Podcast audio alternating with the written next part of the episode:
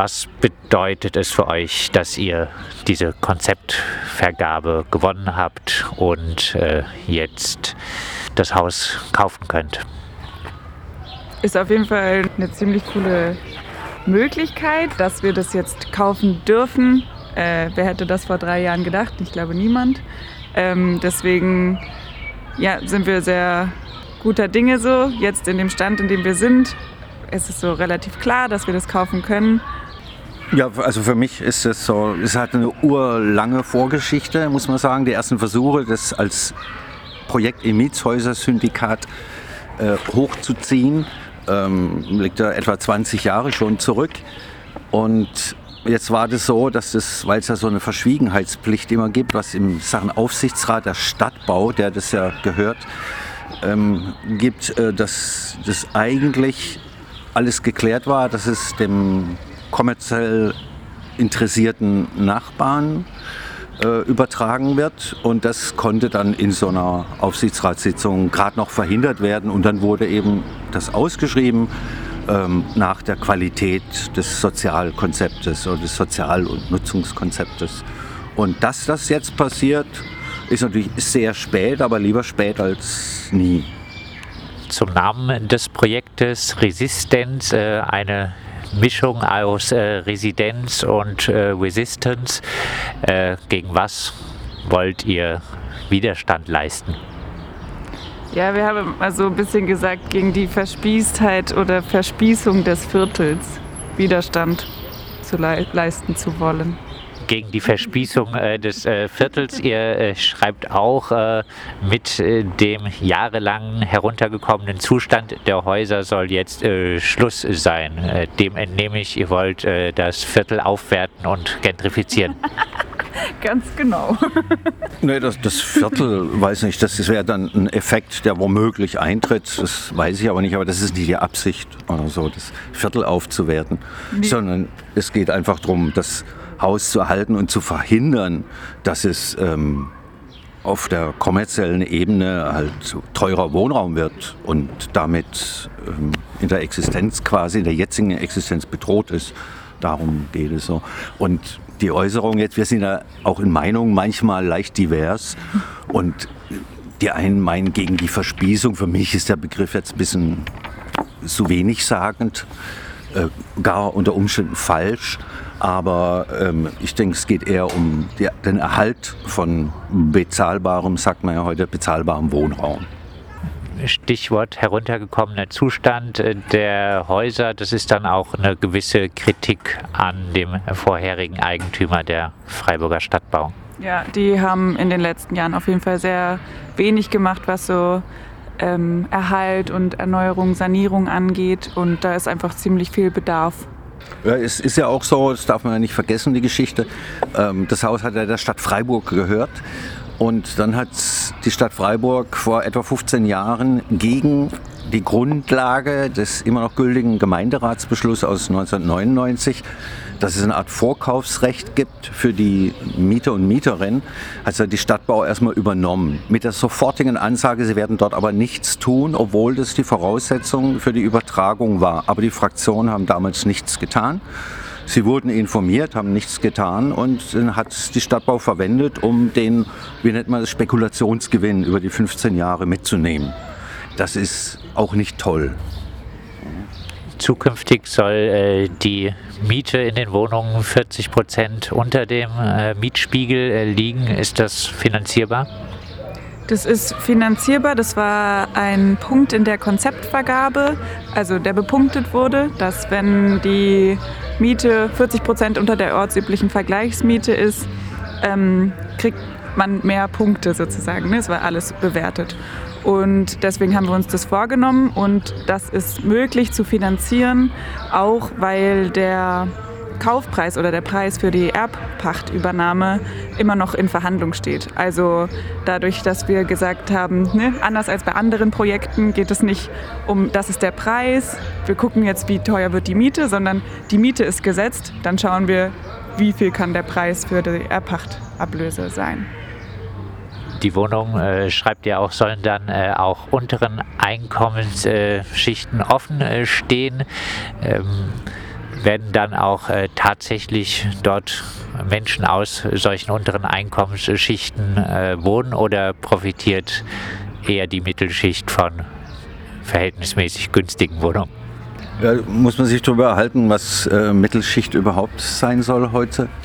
Aber gut, wenn man das mal weglässt, muss ich dich trotzdem ein bisschen verbessern. Es soll nicht auch den unteren Einkommensschichten zur Verfügung stehen, sondern lediglich den unteren Einkommensschichten. Sonst bemüht man sich ja nicht mit Kräften von vielen, vielen Leuten, auch vom Mietshäuser-Syndikat, erheblich daran, äh, das äh, zu übernehmen, die Verantwortung zu übernehmen. Sondern es geht nur darum, äh, für einkommensschwache Menschen Wohnraum dauerhaft zu erhalten. Darum ging es. Mittlerweile in Anspruch auf einen Wohnberechtigungsschein äh, hat man ja in Baden-Württemberg, äh, ich glaube, geht bald an die 50.000 Euro Jahresgehalt heran.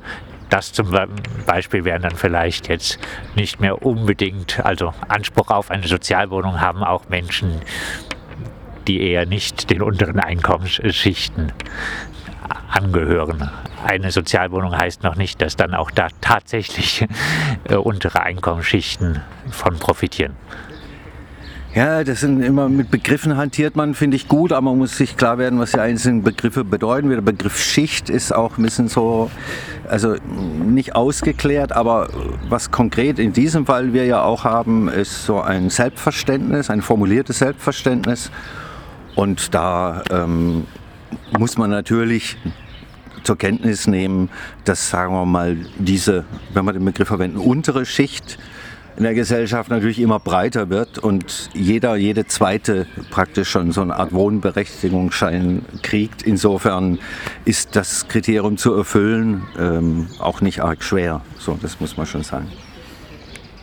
Das Eckhaus äh, soll äh, saniert äh, werden, auch mit ökologische Gesichtspunkte sollen bei der äh, Sanierung auch eine Rolle spielen und äh, im unteren Bereich äh, sollen dann sozial gewinnorientierte Projekte äh, Platz haben. Was heißt sozial gewinnorientiert? Äh, Startups, die ihr Unternehmertum grün anstreichen?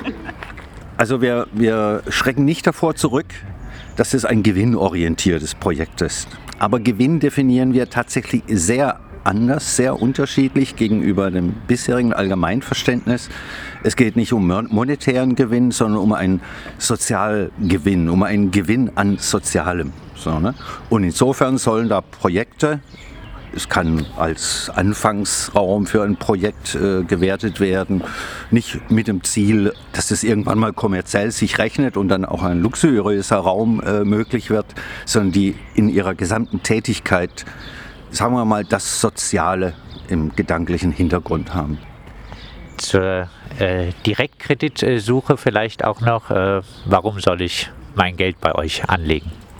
Allgemein natürlich äh, eine super Geldanlage, in Mietshäuser-Syndikat-Projekten Geld anzulegen, wo es heutzutage äh, bei Banken ja zum Teil schon Negativzinsen gibt, gibt es bei uns Zinsbeträge zwischen 0 und 1,5 Prozent. Also genau, das kann man sich frei aussuchen. Außerdem ist es nicer, das Geld in einem gut, guten Projekt zu wissen, äh, anstelle bei einer Bank oder sowas. Genau. Also so, das ist so was Positives. Ähm, es hilft uns natürlich unheimlich krass, das Projekt in, zu verwirklichen. Und deswegen, ja, also da sind wir auf jeden Fall voll drauf angewiesen und es äh, ist individuell gestaltbar. Also ne, wir nehmen Direktkredite an ab 500 Euro und die Kündigungsfrist können die Personen, könnt ihr euch einfach ähm, aussuchen, wie es für euch gut ist. Und dann halt so gibt es ein paar angebotene Zinssätze zwischen 0 und 1,5 Prozent Zinsen. Dann vielleicht äh, abschließend äh, Resistenz in äh, fünf Jahren.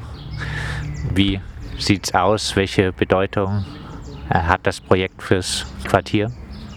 Ja, gute Frage. Es ist irgendwie, ne, ich habe eine voll, voll die Vorstellung, so auch bildhaft, so von, da ist ein äh, auf jeden Fall mal mehr Wohnraum entstanden, irgendwie so voll viel entstanden und hat auf jeden Fall eine Bedeutung. Also so am Eck zwischen irgendwie noch Innenstadt und so bei den Kneipen und so, aber auch so schon Richtung Wohnbereich im Viertel eher so, sind wir so ein bisschen die Schneise und es ist so ein guter Treffpunkt auf super vielen Ebenen. Ich würde sagen, das Wichtige dabei ist gar nicht, was für Bedeutung hat das Haus für den Stadtteil zum Beispiel, wie anfangs gesagt, oder ähm, was, welche besondere Bedeutung hat das Haus? Es hat eigentlich erstmal keine besondere Bedeutung, es ist nur ein Projekt mehr im Mietshäuser-Syndikat. Und es sollen ja, Mietshäuser-Syndikat ist ja quasi so eine Art imperiale Struktur. So, das soll sich ja ausdehnen. Es sollen ja immer mehr Leute dafür sorgen, dass Wohnraum immer weniger Ware wird. Also immer oder weniger bleibt von mir aus. Ne? Und insofern ist es einfach eines von vielen. Gibt es selbst in Freiburg schon viele Projekte. Und das ist die zentrale Bedeutung des Hauses. Dass das auch eines ist und dass die Leute dann relativ beruhigter wohnen können und so, das ist natürlich ein individueller Vorteil. Das Haus in der Adlerstraße 2 äh, im Grün wird zukünftig ein Hausprojekt nach dem Modell des Mietshäuser-Syndikats sein. Dazu gehört auch äh, das soziokulturelle Ladenprojekt Kiosk. Die Projektgruppe kauft das Haus von der Freiburger Stadtbau und äh, auf äh, dem Kiosk wird auch erweitert, soll äh, ein Anbau dort erfolgen, eine Aufstockung und um das Ganze finanzieren zu können, sucht die Projektgruppe jetzt Direktkredite für die Finanzierung. Wir haben gesprochen äh, mit Anni und Lou von der Projektgruppe und mehr Infos gibt es auch unter resistenz.org.